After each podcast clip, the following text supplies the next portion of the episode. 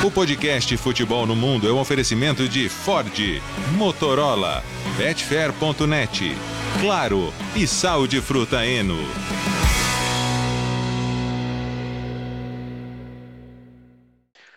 Alô Brasil, olá para você que é fã de esportes, podcast Futebol no Mundo 210 está no ar em clima de decisão.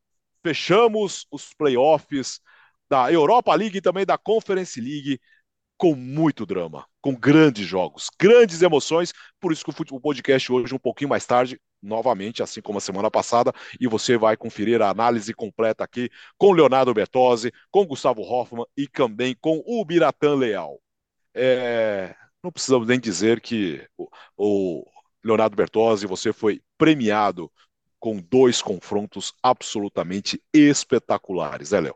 É verdade, Alex. Um abraço para você, para o Gustavo, para o Biratã. Antes de mais nada, parabéns aí pela brilhante condução do Grande Área, né? O programa que dá os highlights, os melhores momentos em tempo real dos jogos, porque é, duas, duas prorrogações para completar o dia, né? Já, já não estava com tempo no ar Ainda fomos para as prorrogações aí na Liga Europa e na Conference, mas deu tudo certo, né? 5 horas e 15 no ar. 5 horas e 15 no ar, graças aí a Rennes, Shakhtar Donetsk, Ghent, Karabag, o pessoal tava querendo mais é prolongar o trabalho.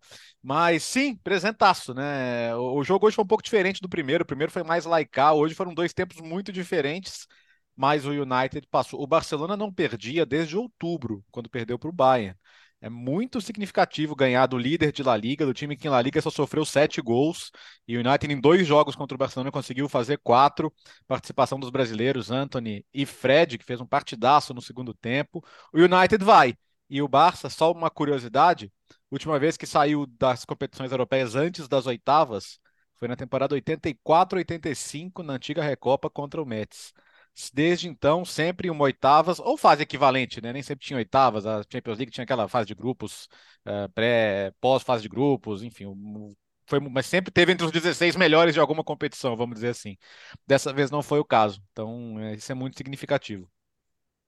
Gustavo Hoffmann é, teve duas jornadas hoje diferentes.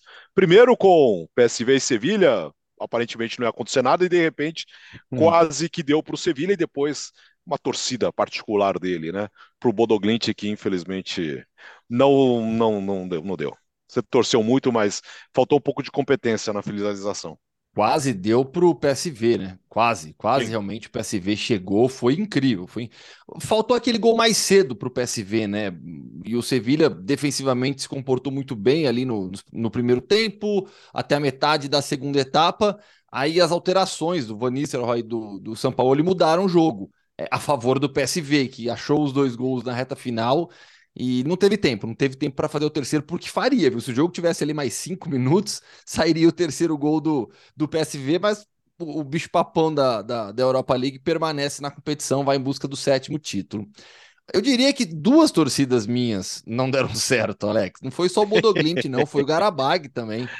Quase deu também no finalzinho, ele quase. Quase, é. quase. Caiu nos pênaltis, né? É, mas, um mas, mas, o Shakhtar compensou, né? O Shakhtar fez O Shakhtar bonito. compensou. E com é. o Kevin Kelsey, o garoto é. venezuelano de 18 anos, primeiro venezuelano na história do Shakhtar, marcando o último gol de pênalti também. Então o Shakhtar mantém uma história bonita do leste europeu escrita na, nas competições continentais. O, o Bodoglimt caiu, mas o, quem avança é o Let Poznan, né? A torcida do Let Poznan fez uma festa incrível no estádio. É, mas olha, não, não é porque eu estava torcendo para o não, mas dos 180 minutos, né, pegando as duas partidas, eu, eu, juro, eu sei que poucas pessoas viram esses jogos. Assim, nos primeiros 150 minutos, o Bodoglimt dominou de uma maneira assustadora. Pouco antes do gol marcado pelo Ishak, que é aquele centroavante sueco, eu até destaquei do Let Potsdam, o melhor jogador do time. O Klassesen camisa 10 do Bodo Glimt, ele perde um gol inacreditável. Você viu, Alex? Você estava lá nos highlights. Sim. O gol que ele perde é, é, é, um absurdo, absurdo. E esse foi o principal. Mas foram vários antes, né? Nesse jogo de hoje e no, no primeiro jogo. Inacreditável o que aconteceu com o Bodo Glimt. Dá adeus aos torneios europeus. Não teremos a linda história do Bodo Glimt mais uma vez na, na Conference. E o Garabag acabou caindo também. E, e a curiosidade da queda do, do Garabag é que vocês vão lembrar também que eu destaquei o Cade Borges, que era o meio-campista brasileiro, que saiu de lá, foi pro futebol russo, saiu agora nessa janela, fez falta. E olha como, como o destino é cruel. Quem perde o último, quem perde o pênalti do Garabag na disputa com o Gent, foi 5 a 3 pro, pro, pro time belga, foi o Benzia, que é o meia argelino, que foi seleção de base da França, promessa do futebol francês. Ele que foi contratado pro lugar do Cade Borges. Justamente ele perde o pênalti, essas coisas que, que, que o destino apronta com, com, com, algumas equipes, com alguns jogadores. Já me alonguei demais, né? Já estou dando um monte de notícia. Do Barcelona, que o Bertozzi falou, pode até. Esqueci o, que, o termo que o Bertozzi usou agora, né? Assim, é bastante significativo, né? Uhum. Ganhar do líder de La Liga. Mas, ao mesmo tempo, a queda do Barcelona ela diz muito sobre o momento do clube. E aí eu estou ampliando um pouquinho, saindo dessa temporada, pegando todos esses problemas que aconteceram no Barcelona nos últimos meses, a, a dificuldade econômica, porque olha só, nos torneios continentais, o Barcelona tem uma vitória nos últimos 15 jogos contra adversários das cinco grandes ligas. Mostra bem o que tem acontecido com o clube nesses últimos anos. O Biratan Leal hoje foi presenteado também com o prazer de poder ver todos os 16 jogos, né, Bira? Eu até postei no, no meu Instagram, eu fiquei com o notebook, eu também fiquei fazendo outras coisas, né? Fiquei acompanhando com as estatísticas, é, fica acertando um pouco minha agenda, né? De, de escalas, tudo. Mas eu fiquei com o grande área, enquanto eu fiquei no tablet, eu fiquei vendo o, o Manchester United de Barcelona né, sobretudo no segundo horário é, de jogos dessa quinta-feira. Mas, para dar um destaque, eu queria destacar o jogo entre Fiorentina e Braga, porque esse jogo vai, esse jogo merece ser muito falado. A maior lambança que eu já é, vi. A, mas assim, olha, a gente fala disso agora, eu falo disso agora ou a gente deixa para falar quando for vamos, falar mais vamos, Vamos segurar um pouquinho. Vamos tá, segurar tá, então, só vou, então só vou fazer destacar uma coisinha então, vai. O Arthur Cabral fez gol, já tinha feito dois gols no jogo de ida, né? É, em Braga, é, no, nos 4 a 0 O Arthur Cabral foi para cinco gols nessa conference. E ele fez cinco gols na conference passada. Ele se tornou o maior artilheiro da história da Conference League ao lado do Dessers. Viu? O Dessers que hoje está na Cremonese, mas foi, fez 10 gols pelo Feyenoord na temporada passada. Então agora o Dessers e o Arthur Cabral são os maiores artilheiros da história da Conference League. Leonardo Bertozzi. Deixa diga, só. Diga, diga. é, é o Vetlesen que perde o gol do, do, do Bolo Glint o, o, gol antes do gol marcado pelo Ishak. No, é que eu ainda estou um pouco traumatizado com a queda do, do, do Bodão. É, o Léo, hum. que legal, no final das contas, a classificação do Manchester United de virada com dois gols brasileiros. De dois caras que foram muito criticados, principalmente é. o Fred. Fred e Anthony viraram o jogo no Old Trafford e a classificação do Manchester. E foi interessante porque hoje é, o United é, é, ele surpreendeu no jogo de ida, mas ele desfez algumas das coisas do Ten Hag que ele tinha feito no Camp Nou, né? Por exemplo, hoje ele foi no básico ali, Weghorst centroavante, Rashford mais na esquerda. A única coisa talvez não menos convencional fosse o Sancho ali jogando por dentro. E não começou mal o United, né? Marcando pressão, dificultando a saída do Barcelona. Aí o Bruno Fernandes me faz um pênalti que é uma bobagem, cara. O, o balde tá saindo da área, ele inventa de puxar o cara. E, fica, nada, né? e ainda fica bravo com o juiz depois. Sendo que foi um pênalti tolo até não poder mais. Aí o Lewandowski marca o gol de pênalti. E depois disso, assim, o Barcelona se assentou no jogo, né? O Barcelona ganhou uma confiança para jogar. O United todo enrolado. O Weghorst, tipo, aí o Weghorst longe de todo mundo, lá na frente, não recebendo bola. Aí era quase como se o United tivesse um jogador a menos. E aí o Barcelona fez um grande primeiro tempo, né? De Jong muito bem, Kessier, Busquets muito bem também. Busquets estava de volta ao time. Só que aí o que, que faz o Ten Hag? O Ten Hag tava vendo o mesmo jogo que todo mundo tava vendo. Troca o cara, né? tá difícil jogar com o Weghorst hoje. Troca o cara, põe o Anthony, é, faz o simples, é, arma ali o, o Rashford na, centralizado como foi no primeiro jogo, puxa o Sancho para o lado, Bruno Fernandes no meio, e o gol sai muito rápido, né? Que é justamente da infiltração do Fred, que é uma coisa que ele faz muito bem, aparece para definir na frente, e do gol do 1 a 1 O jogo mudou completamente de figura, né? O, o, Barcelona começou a sair um pouquinho mais, aí depois ele ainda coloca o Garnacho, né? E já com o Garnacho em campo sai o segundo gol, é para ter muita velocidade dos lados, para esticar a bola longa às costas da defesa do Barcelona, evitar duelos no meio-campo, porque o Barcelona estava bem no meio-campo, né? desde o primeiro tempo, e, e ali sai o 2 a 1 né? E depois que sai o 2 a 1 o Barça tenta de tudo, aí é, entra, já, já tinha entrado é, Ferran, entra Ansu Fati, mas o Barcelona, por causa dos desfalques, também tinha um banco de muito poucas opções, né? Cheio de garotos, ainda perde o Araújo no final, entra o Marcos Alonso, e, e artilheiro, é, lições para a vida, né? Com todos os anos de carreira, tem coisa que eu não aprendo. É, o, o Vogan tinha me perguntado assim: ah, quem que você acha que foi o destaque do jogo? Falei, ah, Lisandro Martinez, né? O Lewandowski só pegou na bola no pênalti. Faltando um minuto, a bola sai, ele sai na cara do gol, dá uma cavadinha, o Varane salva em cima da linha. Eu pensei, é, vai cutucar a fera. Mas falar para você, pelo segundo tempo, achei plenamente merecida a classificação do United, a boa participação do Anthony, um jogador que ainda está com altos e baixos, ainda não convenceu plenamente o torcedor, e estamos falando de um jogador de 100 milhões, então é, mais ou menos não serve para ele, né? Agora, ele foi muito bem, né? O gol é um gol muito bonito, né? Uma tacadinha de sinuca ali, bola com a canhota no canto, tirando do goleiro, e, e vai ser muito importante. É, é um gol muito importante para a história dele no United. Lembrando que não pode pegar o Arsenal agora, poderia pegar a partir das quartas, né? ainda tem a proteção de país, mas pode, pode pegar outros bons times aí, vamos ficar de olho no sorteio. Mas, é, bom, é claro, a temporada ainda pode terminar bem para Barcelona, tá? É, com, com o título de La Liga, já ganhou a Supercopa, que é um título menor, mas é um título, e se ganhar a Copa do Rei, vai ter ganhado eliminando o Real Madrid. E a gente sabe como isso é, é importante para eles também. Então ainda pode terminar bem, mas para quem puxou tantas alavancas financeiras, ficar fora da Europa cedo é, é coisa para colocar na calculadora ali no fim da temporada e não, e não vai ser uma imagem legal de ver, né?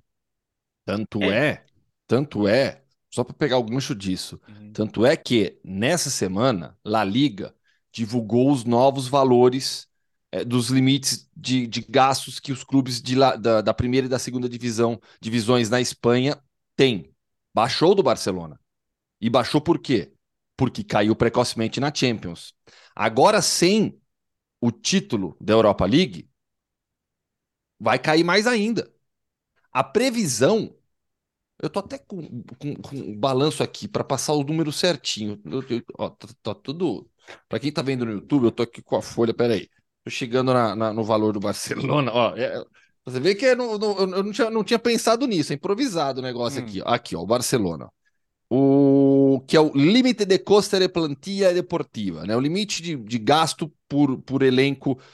Plantilha deportiva não é só elenco, porque inclui comissão técnica, né? Os treinadores, o, existem esses gastos a mais. O Barcelona baixou de 656 milhões 429 para 648 824, tá? A previsão de La Liga é que o Barcelona precisará reduzir mais 200 milhões para o início da próxima temporada.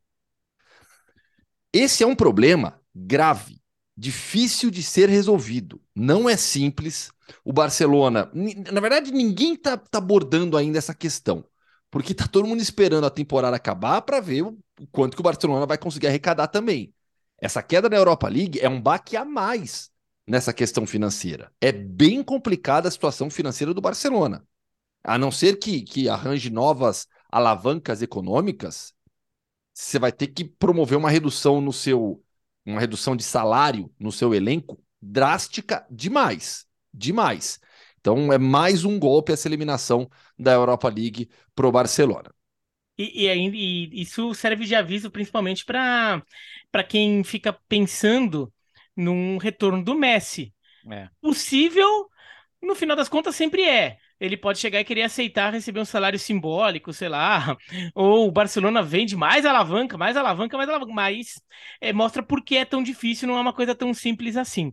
É, e só, só para pontuar, a gente vai falar da Champions League também nessa edição do podcast, né? O torcedor do Real Madrid que tá meio animadão ali, a gente vai falar vai. também, tá? Calma, calma. É que a gente tá falando da Conference e da, e, e da, da Liga Europa que, que, que foram agora. Mas sobre o Manchester United e, e, e Barcelona, é, destacar a, o, como esse jogo acho que foram importantes para dois brasileiros que vivem muito sob, sob desconfiança. Até aqui no Brasil, mas principalmente lá em Manchester, né? O Fred e o Anthony. O, o Fred, os dois fazem os gols, né? Mas o Fred não é só o gol. Ele, o segundo tempo dele, principalmente, foi monstruoso. Eu até acho que ele foi o melhor jogador em campo. Né? O, o Ten Hag, depois do jogo, até fala que, que, que o objetivo do Fred era anular o De, o de Jong, né? Uhum. E, e, o Fred realmente vai muito bem. E ele aparece ainda bem na frente também. Então, quando o Manchester United tinha a bola, ele teve participações importantes. Foi uma partida monstruosa do Fred, decisiva. E o Anthony também. Não só porque a entrada dele ajuda a mudar o jogo, não só, por, não só pelo que ele fez, mas porque o Manchester United se arruma em campo, né? Passa a jogar de uma forma que, que funciona melhor mas ele, ele precisava de um, de um gol grande. Ele precisava, porque ele chega no Manchester United fazendo vários gols. É, no, ele, inclusive no Arsenal, logo na estreia, mas depois ele para e ele começa a ser muito criticado por ser muito firulento e fazer e ser pouco decisivo. E esse é o tipo de crítica que ele começa a ouvir do Score e de toda aquela turma dos corneteiros de Manchester lá do, da, do time do United que foi campeão, multicampeão lá com o Ferguson. Daí o Scholes, Rio Ferdinand, toda a galera lá começa a criticar. Eles são corneteiros também, hein? E eles são oh. corneteiros pra burro, corneteiro Ele, pra burro. Eles podiam levar o Lothar Matheus pra Manchester. É, é, outra que é corneteiro para chuchu. Então, e, e, o Anthony acho que precisava de uma resposta dessa, fazer um gol grande, um gol decisivo. E ele faz, e é um gol que mostra até uma certa. É, mostra muito como o United estava muito superior ao Barcelona naquele momento, que é um bombardeio, né? É bola bate, zaga tira, bola bate, travada, até que acho que é o terceiro ou quarto chute da, da mesma sequência que saiu o gol do Anthony. Então mostra ali como o, o, o United vinha martelando bastante. Acho que foi uma vitória importante de um time que está cada vez mais encorpado e parece parece de um técnico que parece dominar, dominar mais o seu elenco do que o outro. Acho que o, o, dominar não é de controlar, de dar ordem, o elenco obedece, não é isso.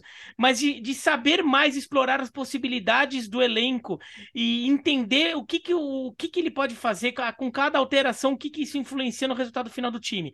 Acho que o Ten Hag conhece mais que o Xavi, e essa não é uma crítica ao Xavi. É uma, é, na verdade, só mostra como o trabalho do Barcelona, por mais que o time tenha boas condições para ganhar o Campeonato Espanhol, mas como ainda é um trabalho com muita coisa que ainda está em construção nesse time. É, é um time que tem muito jogador que chegou nesta temporada, então muito do trabalho do Xavi na temporada passada acabou sendo descartado porque muito do elenco é novo.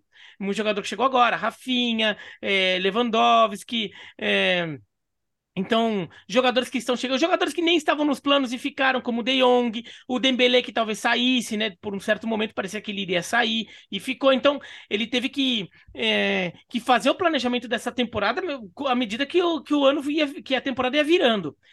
Mas além disso, né, o Barcelona teve muito problema de lesão ao longo da temporada. Então teve muito jogador que ele não pôde contar o tempo todo. Ainda tá tendo, né? Esse jogo tá cheio de desfalque. Então, o, acho que o Xavi ainda não conseguiu explorar ao máximo esse elenco do Barcelona. E, e o Ten Hag, mesmo jogadores novos, são jogadores muito indicados por ele. Então ele também já conhece aquele jogador. Tipo, como o Anthony, como o Weghorst. Então, e o Lisandro? E, e, o Lisandro Martinez. Então você vê como ele acaba assim, muito, mexendo muito nos jogadores. E, e, o trabalho do Ten Hag no Manchester United, para mim, eu, eu, acho que eu falei isso no, no ESPN FC na TV. Ou falei conversando com o Donan, sei lá, eu falei um dia desse aí. É, eu até acho que para a Premier League dessa temporada, talvez não dê tempo de brigar pelo título, apesar de estar tá meio correndo por fora ali, né? Agora, para a próxima temporada, esse time é. tá parrudo tá parrudo e tá, e, e tá ganhando jogo grande, tá? É, vai, ser, vai ser bom de ver. Só, a gente pode, antes de passar para a Champions League, só dar hum. uma, uma passadinha rapidinha na Juventus, Sim. porque três o de Maria, né? Impressionante. E... Jogou muito. Absurdo, Jogou muito. Né? Jogou muito não, Alex. Jogou muito não. Joga muito. É, é no presente. Não, não, é, é no, sim, sim. não é no pretérito, no presente. Como joga? É que eu, a primeira parte da temporada ele parecia que tava com medo de ficar fora da Copa, né? Aí tinha uma dorzinha aqui. Mas uma... não é que parecia, né? É, Acho que, uma... aliás, o, o, futebol europeu como um todo é. que tinha de jogador uma com lesãozinha aqui, uma dorzinha ali, agora que ele tá com sequência, é absurdo. E tinha e o Deschamps estava nas tribunas, né? Eu, eu, eu, eu, imagino ele olhando, e olha que ele tem muita identificação com a Juventus, foi campeão com a Juventus, mas imagina ele olhando e falando, cara, esse cara me persegue né? até aqui, pô.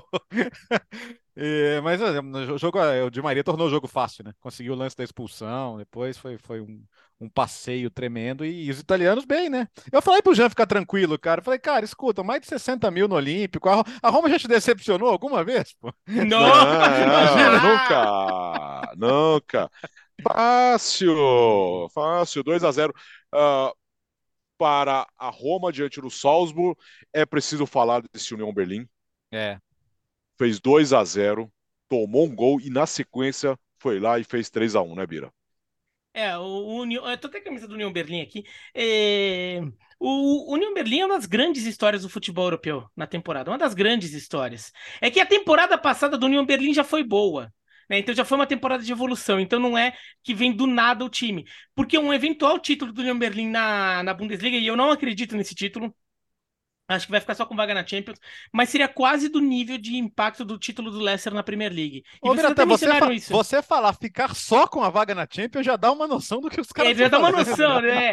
É. Aliás, o Alex e o Donan até no, no Grande Área até mencionaram, é, uhum. fizeram essa comparação. E eu, eu tô mencionando aqui porque eu concordei com ela, gostei da comparação. Porque é, é um time que. Eu até acho que assim, eu tô um pouco irritado com o União Berlim, porque o União Berlim não podia assumir a liderança isolada da Bundesliga e tropeçou em casa no Schalke, que é o último colocado não, perdendo todo mundo. Vocês devem ter... Eh, vocês devem não, vocês falaram disso na segunda-feira. Então, mas... Mas uh, agora é o União Berlim compensou, né? Um jogo de imposição contra adversário forte, ganhou, ganhou bem, ganhou com folga, com merecimento, como já poderia ter acontecido no jogo de ida, em Amsterdã jogou melhor também.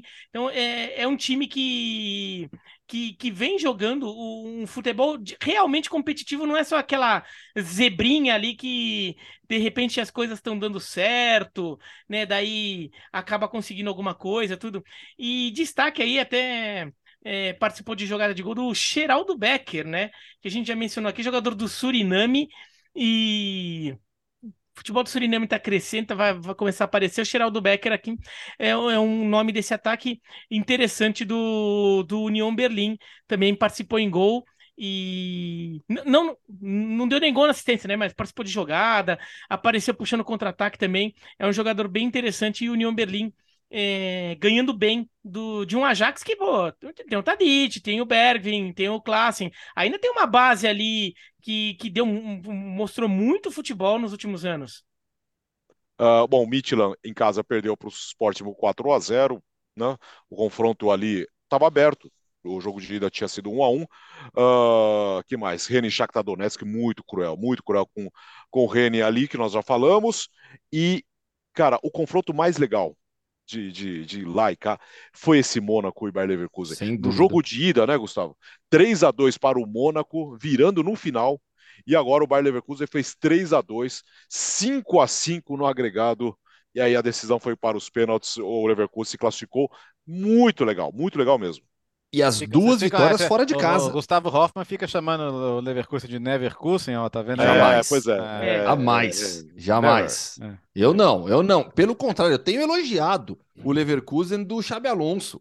O trabalho do Xabi Alonso é muito bom. Tanto é que tem muito clube grande já do continente olhando para o Xabi Alonso porque o trabalho dele no, no Bayer Leverkusen é muito bom. Eu vi um jogo do Leverkusen na Champions aqui, contra o Atlético, né? contra o Atlético, contra o Atlético. Foi 2x2? 0x0? Não, não foi 2. Ah, não lembro. Foi um empate. Foi 2x2, acho que foi 2x2 esse jogo. Foi 2x2. 0x0 foi com. Com, com, com o. Com Bruges com Bruges. Ah, tá, 0 isso 0 mesmo. Você tá, essa memória é, 0 tá boa, 2x2, foi conferir. Isso, 0x0 com Bruges empate em 2x2 aqui no, aqui no Tivitas Metropolitano. E esse time vem crescendo, vem melhorando na Bundesliga mesmo. Já saiu lá de baixo, tá olhando na parte de cima da tabela, mirando competição Cadê o Gustavo? Ih? Ih. Continental já. Então, o desempenho dessa equipe é que a gente já, mas vocês estão me ouvindo? Então, estão me ouvindo. O áudio acho que tá indo, né? Tinha parado. Não, não, não, não o áudio tinha parado. Você começou tá, a tremer, mas tá tudo certo já. Eu não posso me mexer muito. Vamos lá. Não, o Mônaco vem. O Mônaco é que o Mônaco é aquela história da Ligue 1, né? Os clubes hum, ali da, da segunda posição para baixo oscilam muito, né? Mas o time é forte, o time é bom, conseguiu o resultado na ida e agora tomou esse 3 a 2 fica fora pela eliminação nos pênaltis. Leverkusen avança e os times franceses mal, né? Sobraram apenas o PSG na Champions, prestes a cair, e o Nice também. Ah, Só. prestes a cair ninguém. também não, pô. Tá um gol de diferença, pô. Prestes ah, a cair. Ah, não, não, não, não, não, mas caiu, perdeu em casa, eu acho que dá. Prestes a dá, cair. Dá, dá pra usar, dá pra usar é. a expressão do Gustavo, sim. Perdeu. É... Se tivesse tá. empatado, acho que daí ainda não, mas perdeu em casa. Já dá... não vai ter o Neymar também agora. É, é. Pra variar, tá todo mundo em crise lá. É.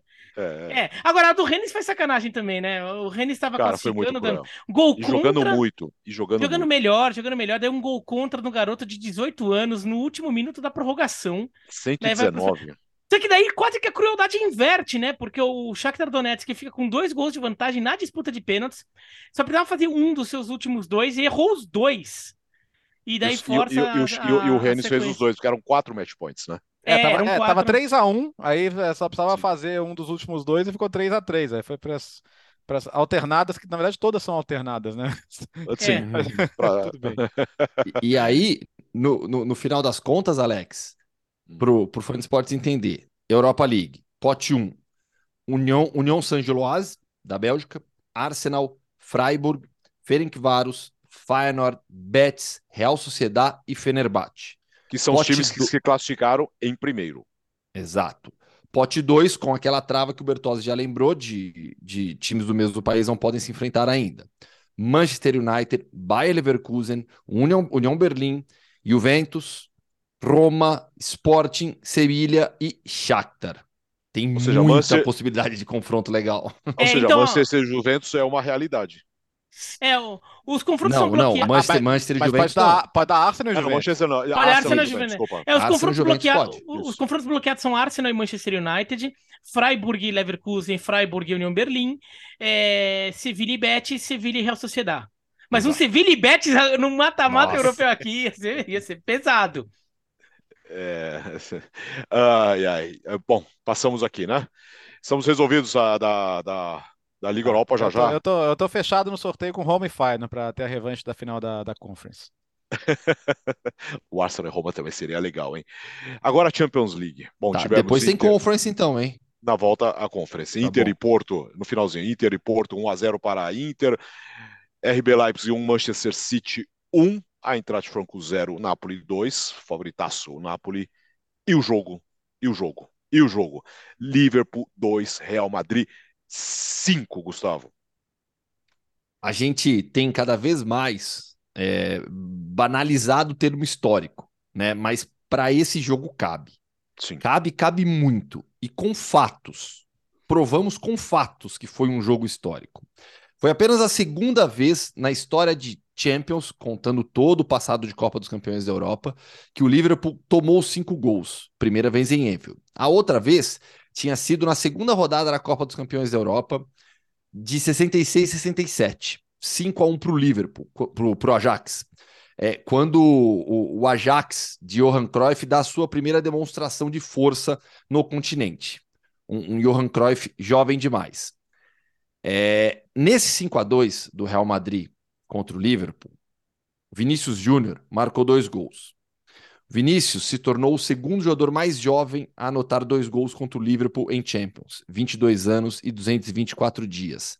A gente volta lá para aquele confronto de 66 e 67, o segundo jogo é, entre Liverpool e Ajax, empate em 2 a 2 em Enfield, quando Johan Cruyff marca dois gols e com 19 anos e 233 dias é até hoje o jogador mais jovem a conseguir esse feito diante dos Reds. Então, olha a dimensão né, do que aconteceu em Liverpool nessa virada absurda do Real Madrid.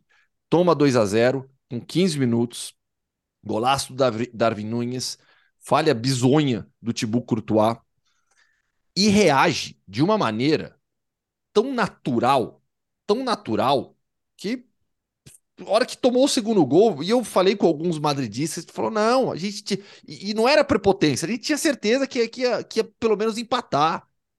Porque todo mundo se acostumou com essas remontadas na temporada passada, que transformou isso de uma maneira natural já. A diferença para essa temporada é que o Real Madrid não esperou o jogo da volta para conseguir a remontada ou um gol no último minuto para levar o jogo para prorrogação, como foi contra o Chelsea. É, Sabe? Então, assim, absurdo, absurdo. Nível de jogo hoje do Vinícius Júnior. É, o Ancelotti já disse, é, é, o, é o jogador que mais desequilibra do futebol mundial. Benzema recuperando é, a melhor forma técnica, apesar de ainda não estar na melhor forma física, voltou para esse jogo. É, o Nacho, vocês viram que o Nacho jogou? Entrando na vaga do Alaba, mereceu elo- elogio do Jürgen Klopp. então, assim, o Real Madrid, ele é, joga nesse final de semana contra o Atlético, sábado, por La Liga. O Barcelona pega o Almeria fora de casa. Na quinta-feira da semana que vem tem, derby, tem, tem o clássico, tem El Clássico. No Bernabéu, jogo de ida da Copa do Rei. olha o momento do Real Madrid se ganhar também do Atlético nesse final de semana. Cara, é, eu, eu não sei, a gente tenta explicar as coisas racionalmente, né? E tem muita coisa para explicar de como as coisas não estão dando certo para o Liverpool. É, especialmente se a gente olhar a falta de opções ali no meio-campo, né? Que toda janela a gente bate nessa tecla. Né? O Liverpool continua contratando atacantes e, e o meio-campo, pô, quanto, há quanto tempo ele está olhando para o banco de reservas e vendo o Milner como a sua melhor opção para entrar, né? Então, sim, tem, tem coisas. E, e, e, quando o Liverpool perde essa capacidade de ser intenso, futebol, o que eles chamam de futebol rock and roll, né? Ou, ou quando tenta fazer isso sem precisar, né? O, o Michael Cox, o Zonal Martin, escreveu no The Atlético uma coisa muito curiosa. Ele falou: o Liverpool com 2 a 0 a favor estava indo para frente como se tivesse 2 a 0 contra. E quando estava 5 a 2 contra, estava jogando como se tivesse 5 a 2 a favor. Então, assim, não, não deu para entender o Liverpool, né? Ah, as falhas acontecem, claro, os dois goleiros falharam, quer dizer, das contas, é, até os melhores da posição falham, isso aconteceu lá em Enfield dessa vez, mas é tudo é mentalidade, né, cara? É assim, é, acho que outro, por que, que a gente fala que o Real Madrid é diferente? Não é questão do peso de camisa e tal, mas o cara que tá no Real Madrid, ele sabe que nada numa noite de Champions o intimida, né? Quantos outros times com 2 a 0 em Enfield iam desmoronar e iam tomar 3, 4, 5? Eu te digo que a maioria. Mesmo com o Liverpool nessa situação. Porque o ambiente te engole, né? O ambiente te engole. O, o, o todo, todo aquele cenário te, te intimida. Com o Real Madrid parece o oposto. Parece quanto, tá, ah, quanto mais difícil tá, mais eles gostam, né? Pelo amor de Deus. Mas essa questão da mentalidade é dos dois lados, né? Porque assim, quantos times que depois, como você falou, o Liverpool faz 2 a 0 naquele ambiente, quantos times não seriam engolidos pelo Liverpool? Agora, quantos times ao dar o primeiro sinal de reação provocariam é, aquele desmanche do Liverpool como Pouquíssimos. É. Pouquíssimos. Se é que mais de, algum, de um além do Real Madrid. Porque quando sai o gol do Vinícius Júnior, o Real Madrid não estava jogando nada. Nada, nada, nada. O, o, o, Gustavo fez bem até em, em ressaltar a atuação do Nacho, porque a entrada dele, assim, acho que não, a explicação desse jogo é muito mais mental, psicológica do que tática, tá? Mas o Alaba vinha mal no jogo, independentemente de, de, de ele ter saído colesionado. O, naquele lado do campo, o Liverpool estava deitando é, no lado esquerdo da defesa do Real Madrid. O Liverpool vinha muito bem naqueles minutos iniciais. O primeiro gol sai por ali. É, o segundo gol não dá para contar muito, mas o Liverpool te, teve mais outras duas chances por ali também. E, e o Alaba não estava legal. Mas o gol do, mas principalmente o gol do Vinícius Júnior é, vira totalmente a chave. O jogo que era totalmente do Liverpool nos primeiros 20 minutos, vira um jogo que quando saiu o gol do Real Madrid, o Real Madrid acorda, parece que o Real Madrid acordou pro jogo, e o Liverpool começou a desconfiar de, nossa, a gente entrou com aquela confiança, entrou quente, faz um gol com 4 minutos, ali, dando um calor no Real Madrid, tomou aquele gol e falou, é o Real Madrid, e, putz, sei não, hein, sei não, será que os caras acordaram mesmo? Daí saiu o segundo gol na, na bobagem lá do Alisson, devolvendo a, a, bobagem do, do Courtois no segundo gol do Liverpool, e daí o Liverpool morreu, o Liverpool morreu, o Liverpool é, ficou olhando o Real Madrid jogar, é, aí é muito um psicológico, o Liverpool é, ruiu, e assim, eu até entendo o, o Real Madrid conseguir tirar uns coelhos da cartola como tirou na temporada passada, muito no psicológico, e os outros times sentem um baque ali. Agora, é, o baque, o maior baque que teve foi um baque de 25 minutos do Paris Saint-Germain quando o Paris Saint-Germain estava ganhando o jogo, do Naruma lá é, faz bobagem, sai o gol de empate do Real Madrid, o Paris Saint-Germain é, se perde em campo e, o Real Madrid atropela. Foram uns 25 minutos assim, é, a partir disso, né? O, o Manchester City foram 5 minutos. Né? Foram cinco minutos ali que o Manchester City deu um branco total, o Real Madrid virou o jogo e daí na prorrogação só seguiu, né? O, o Chelsea estava classificando em Madrid também, aí sai aquele gol do Rodrigo, faltando uns 10 minutos para acabar o jogo o, o Liverpool foi um jogo, foi um tempo e meio que o Liverpool não conseguiu se encontrar. O Liverpool teve até um benefício de, uma, de, um, de um intervalo de jogo para se reencontrar e se recolocar em campo, fazer alguma alteração, alguma conversa, qualquer coisa que recolocasse o time em campo. E o time voltou pior. Do intervalo. A virada acontece na volta. Né? É, a virada e, acontece naquele, na volta. E, e em uma falha defensiva na bola parada, inacreditável. A, aquele gol, para mim, é claro que o gol do Vinícius Júnior, o segundo, é, a falha do Alisson chama mais atenção. É, porque é muito muito escancarado na, na, na, frente de todo mundo. Mas o gol do Militão, que até é uma jogadinha ensaiada ali do Real Madrid, Nossa. dá para perceber que é uma jogadinha ensaiada. Mas a forma como o Militão transita na área do Liverpool, atravessa e todos os jogadores do Liverpool ficam olhando assim. É assim, não dá. O time totalmente desligado. O time tava, tava fora de sintonia. E tava, tinha acabado de voltar do intervalo. Devia ter acabado de ouvir uma bronca do Klopp ali. E voltou assim pro jogo. É, não Mas dá. É muita o... desatenção, né, Biratã? É Porque assim, na jogada de bola parada ali, claramente, você tem os jogadores marcando por zona, na pequena área, e mais à frente você tem o, o, o individual, né? Todo mundo olhando a bola, ninguém percebe a passagem do, do, do, do Militão. Se eu não me engano, é o Alexander Arnold, que tá tá grudado nele na hora que o, que o Modric vai bater na bola, o Militão desgarra, ninguém fala com ninguém, todo mundo desconcentrado mesmo, faltou, faltou atenção ali na marcação, nessa marcação mista. E, e, e a bronca devia estar tá fresca na cabeça. É mais difícil de entender. No meio do jogo, às vezes o time tinha acabado de voltar do intervalo. Né? Então, eh, o Liverpool realmente precisa se encontrar. Achei, acho mais difícil é, o, o Liverpool encontrar força para reagir, ainda que eu achei. tá no limite do possível do que era pro Chelsea quando perdeu de 3 a 1 do, é, do, do, do, Real Madrid no jogo de ida e quase reverteu na volta, uhum. né? No, na temporada passada. Ou a Juventus que toma de 3 a 0 do Real Madrid do Zidane e devolve na volta os 3 a 0 até aquele gol de pênalti no, nos acréscimos. Aquele pênalti bem, bem incontestável. Pro Liverpool encontrar forças para conseguir é, reverter isso no jogo de volta, eu até acho que tá no limite do possível. Mas, olha, tá difícil. Ah, difícil para o momento do Liverpool, muito difícil, né? E só para fechar, o Léo, bom, Inter confirmou, né? O bom momento, o Napoli então nem se fala e o City tropeço não foi um tropeço, mas jogou para vencer o jogo, né? Jogou, o Haaland perdeu uma chance ali, né, de, de fazer um, um, um golzinho. Ah, é, é esse, esse tema Haaland, né? Quando o Haaland não faz gol, a gente fica discutindo, ah, mas o time, o time é prejudicado. Pô, o time pode ser prejudicado para o cara que faz respira e faz um gol, né? É, mas o City em alguns momentos tem falhado para matar os jogos, né? Foi no fim de semana contra o Forest, foi agora com o Leipzig. O prejuízo com o Forest é maior, né? Porque são dois pontos que não voltam mais. Mas acho que empate fora com o Leipzig. A gente falou sobre isso com, com o Biratanjo no UFC. É, as pessoas não podem ter arrogância de achar que você vai empatar fora de casa com um bom time da Bundesliga, que é o Leipzig, e falar, ai, que absurdo. Pô, calma, gente. Não é que a, que a Premier League. A Premier League é boa pra caramba, é a melhor liga do mundo, assim, mas existem bons times em outros campeonatos, tá? Tava vendo. Olha, é, é, importante lembrar isso. É, é sempre bom lembrar isso. Detalhe. Né? Pô, caramba. É mas, né? mas é legal, é, não, é importante, porque assim, realmente, hoje em dia tem muito. A Premier League ela atingiu um tamanho e uma publicidade, tudo tão grande, que realmente, assim, nossa, parece que só tem a Premier League, só os times da Premier League são maravilhosos, espetaculares, só, só lá tem bom futebol, se, pelo amor de Deus, é o Leipzig do outro lado, aliás, confronto clássico dos, dos conglomerados econômicos de times sim. de futebol. Né? O City Futebol É um Bragantino e Bahia, né? É um Bragantino e Bahia com grife. É. Muito bom.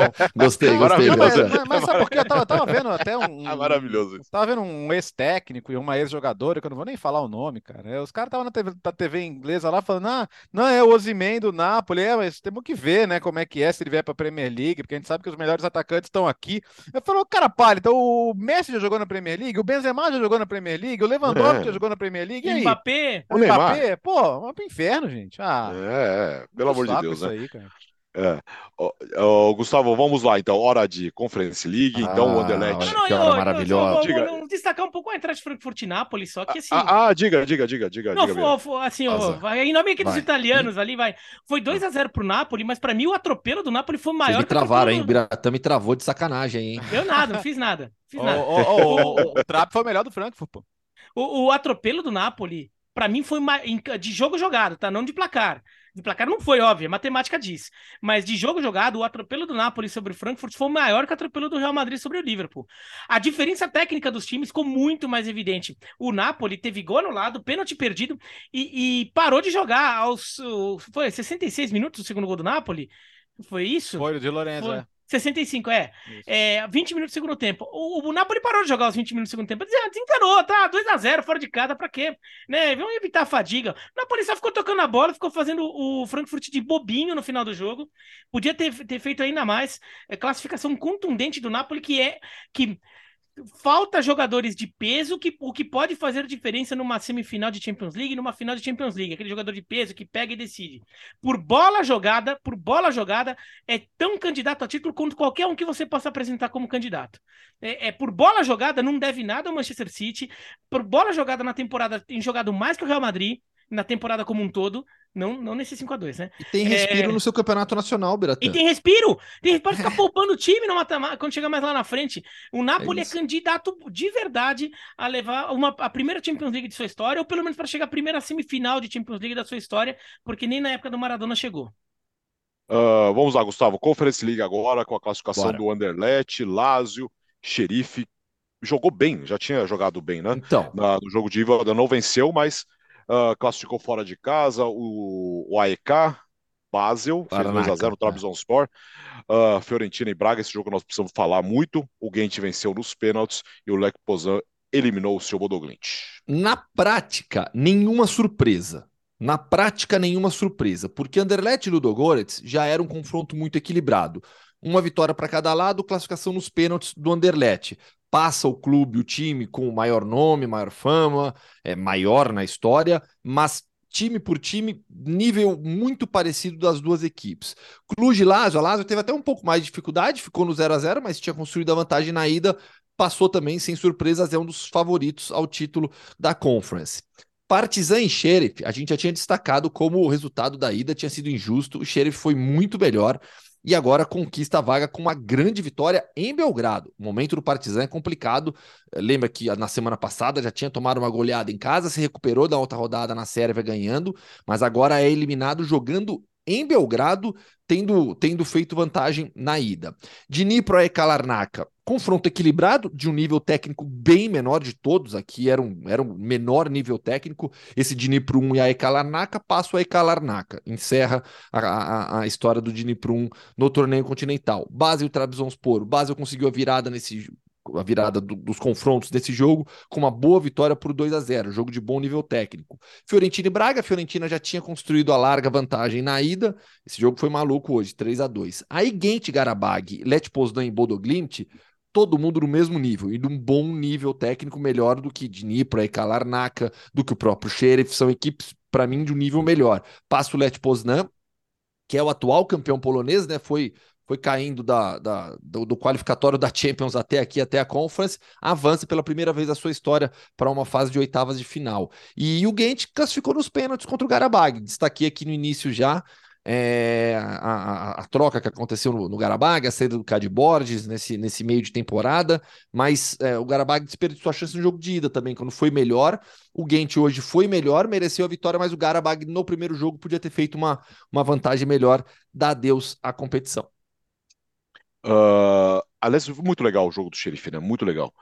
Tinha jogado muito bem já no jogo de ida e tomou um castigo ali no finalzinho e perdeu o jogo, mas hoje jogou para vencer.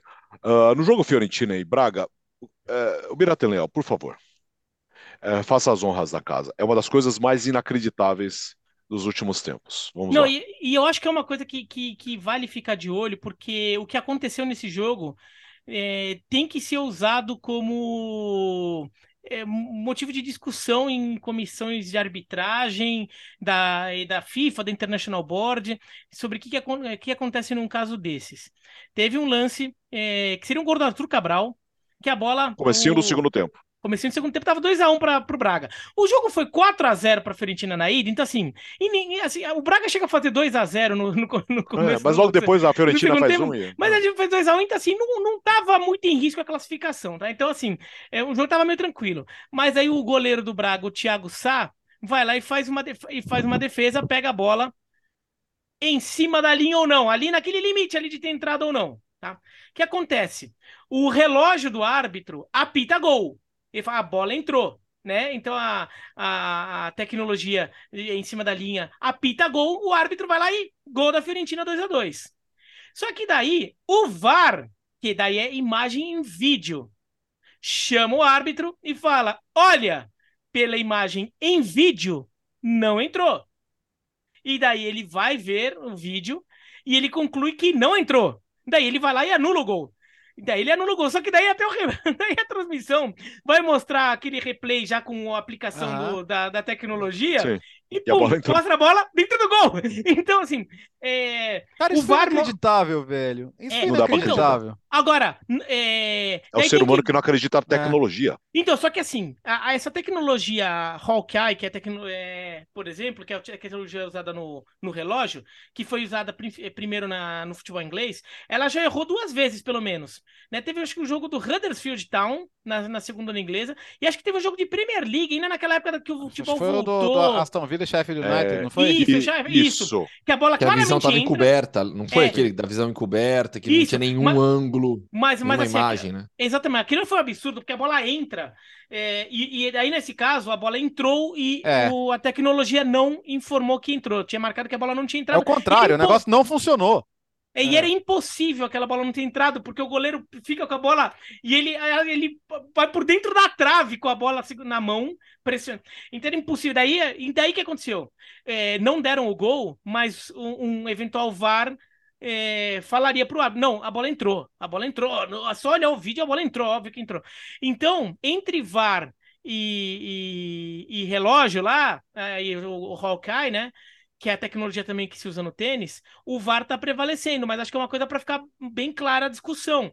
E, eventualmente, estudar melhorias na tecnologia. Ver se realmente essa bola da Fiorentina, do Fiorentina e Braga entrou ou não.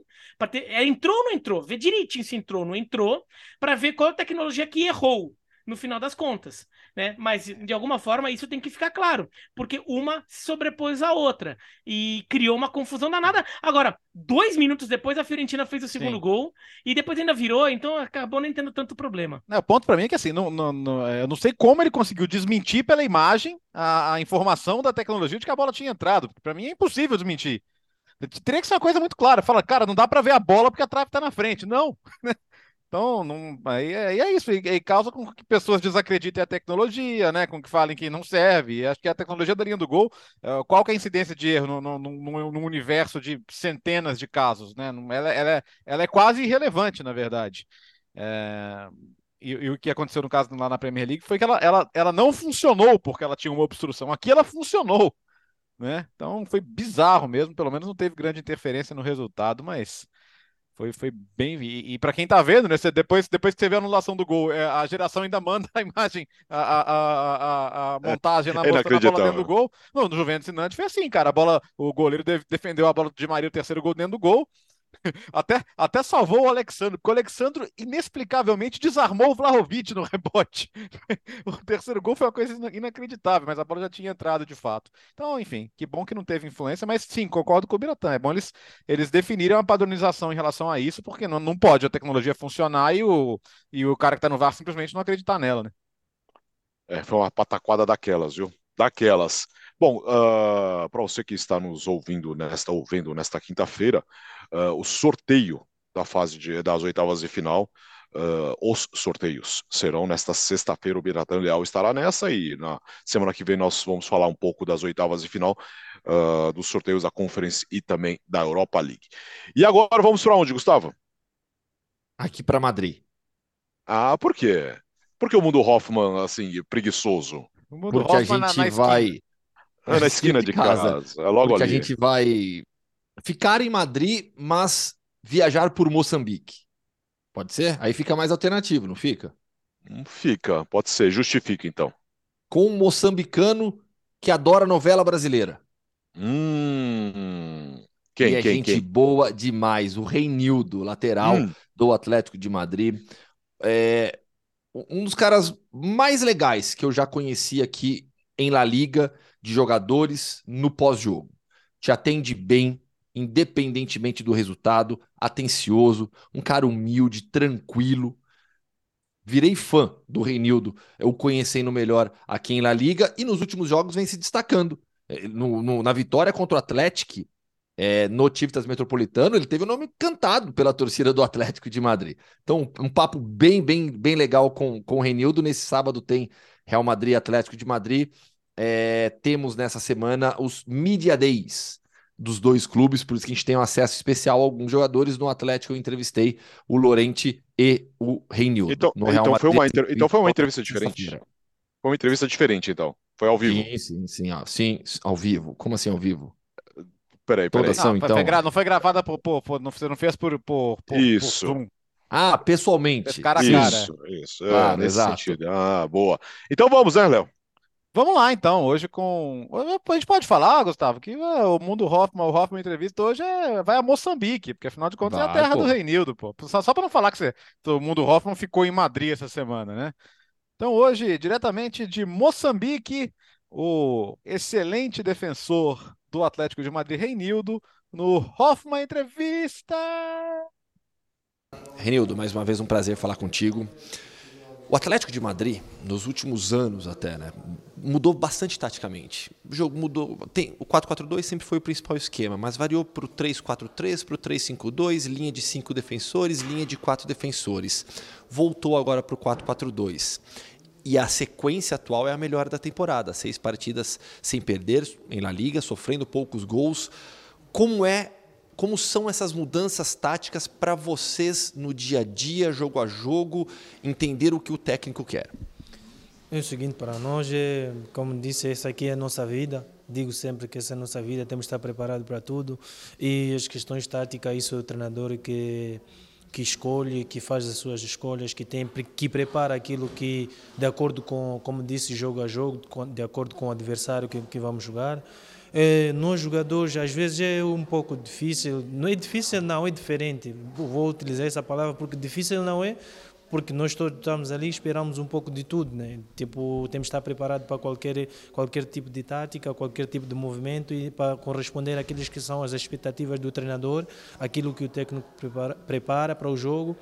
Então, é um, não, não é nada difícil, é, é, algo diferente, porque jogo a jogo, mas estamos, estamos bem, graças a Deus, nessa tempo, né, nesta parte do campeonato, como, como bem, bem disseste. E, e espero continuarmos assim a trabalhar. Temos vindo a trabalhar muito bem, o grupo está muito unido, dentro e fora do campo, então isso é que é mais importante nessas mudanças táticas, você muda de posição também. Sempre foi lateral, vinha jogando como um terceiro zagueiro na linha de cinco, voltou a ser lateral. Você se sente melhor fazendo o lado do campo, né?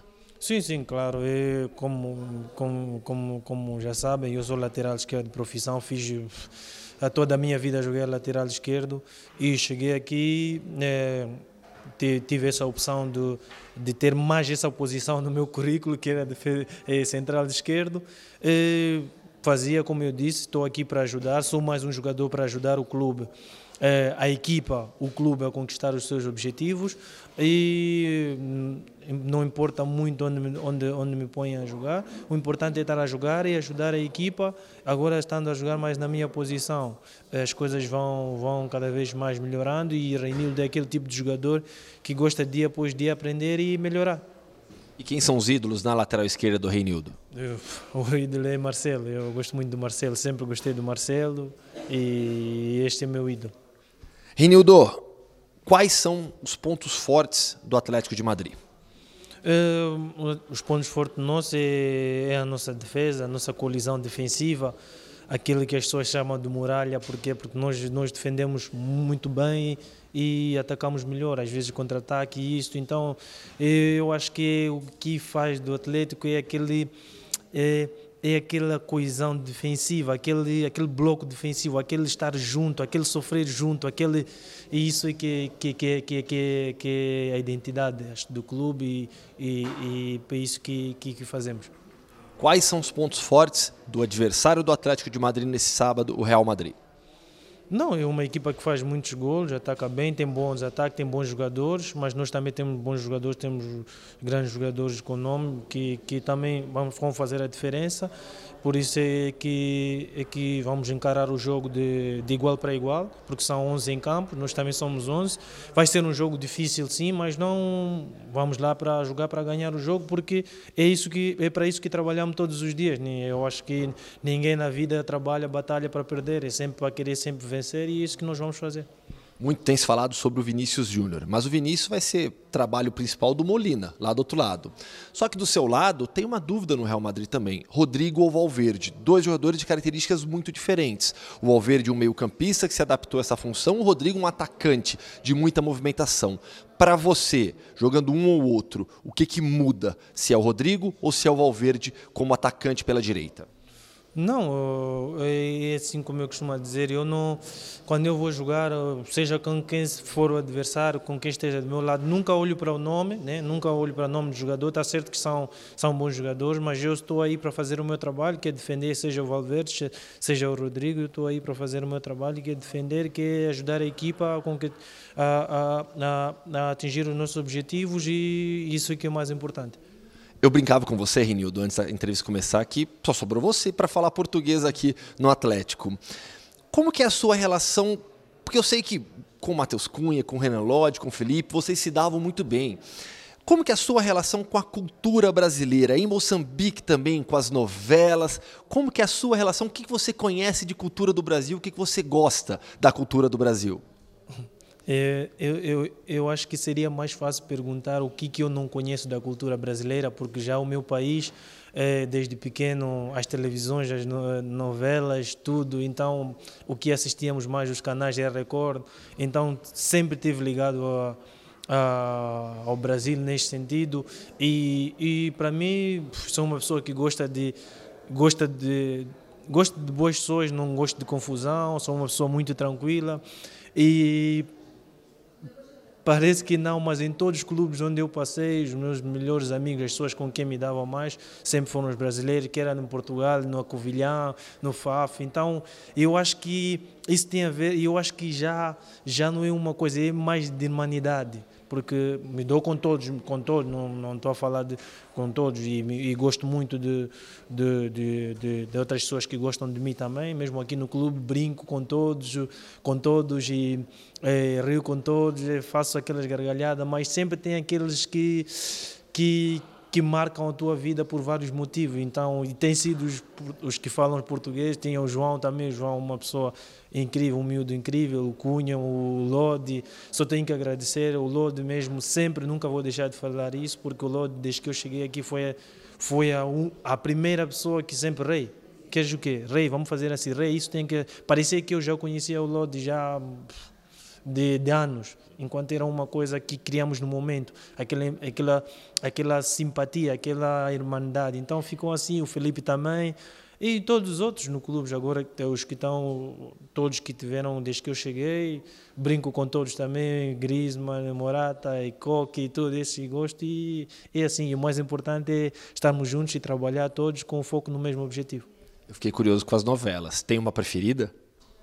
Na altura tinha várias. Tinha é, coisas mutantes, tinha é, Coração de Estudante, tinha várias novelas brasileiras que nós gostávamos muito. Renildo, na ESPN Brasil, a gente tem o podcast Futebol no Mundo, que é o podcast em língua portuguesa mais ouvido. E são muitos ouvintes de Moçambique também. E a gente recebe muita mensagem dos moçambicanos principalmente eu, porque eu faço entrevistas semanalmente com os jogadores, é pedindo, olha, você tem que falar com, com o Renildo, fala com o Renildo, a, o, a audiência aqui em Moçambique é muito grande. Eu queria que você mandasse uma mensagem para todos os ouvintes de Moçambique do podcast Futebol no Mundo. É, essa mensagem vai para todos os meus irmãos moçambicanos, todo o povo moçambicano. Até a falar disto me arrepio, porque eu sei que, que os meus irmãos, o povo moçambicano, está sempre a olhar para o Reinildo, não só o Reinildo, mas todos os jogadores moçambicanos na diáspora, que continuem depositando esta confiança em todos os jogadores moçambicanos, todos os moçambicanos que estão na diáspora, porque alcançamos o objetivo, o sucesso, não é só por nossa parte, mas sim com essa ajuda, que esse calor que nós recebemos do, do nosso povo, o carinho que recebemos do nosso povo moçambicano, as mensagens, estão sempre atentos aos jogos e isso não tem preço. Então, muito obrigado ao meu povo moçambicano, aos meus irmãos e que continuam a apoiar eh, todos que estão na diáspora moçambicana. Obrigado. Foi a primeira entrevista do Gustavo, assim, né? Pessoalmente, com o jogador, no, no Mundo é uma entrevista, né? Sim, sim. Aqui no, pod, no podcast, sim. Sim. No podcast, com certeza. É, legal, diferente. Porque, porque essas entrevistas a gente, eu comecei inspirado no Bertozzi, na época da pandemia. Essas, assim, é, essas por vídeo via Zoom, né? E que o Bertozzi fez uhum. aquela na época da pandemia, aquelas, aquela série sobre Sim. futebol italiano, né? E a gente em casa, todo mundo, né? Lembra lá na pandemia? Parece que foi há um século, né? Foi pouco tempo, meu. E, aí eu comecei essas entrevistas por Zoom, publicando no YouTube ainda, e aí com a chegada do podcast a gente trouxe as entrevistas para cá, sempre, sempre por Zoom. E ó, Alex, mandar hum. um grande abraço para nossa audiência em Moçambique, tá? Aliás, Tanta, tantos lugares, né? Mas, diga, sim, desculpa. sim, não, mas mandar um grande abraço para todo mundo em Moçambique. Temos boa audiência entre moçambicanos e moçambicanas também que gostam de futebol internacional. Moçambique, Angola, Guatemala, Indonésia, o mundo inteiro ouve o podcast Futebol no Mundo.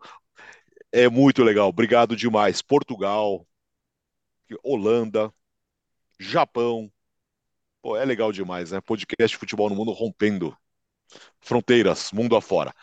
É isso, terminou o podcast Futebol no Mundo 210. Conseguimos repassar aí tudo que aconteceu na semana com na, na, Champions, na Liga Europa e também da Conference League.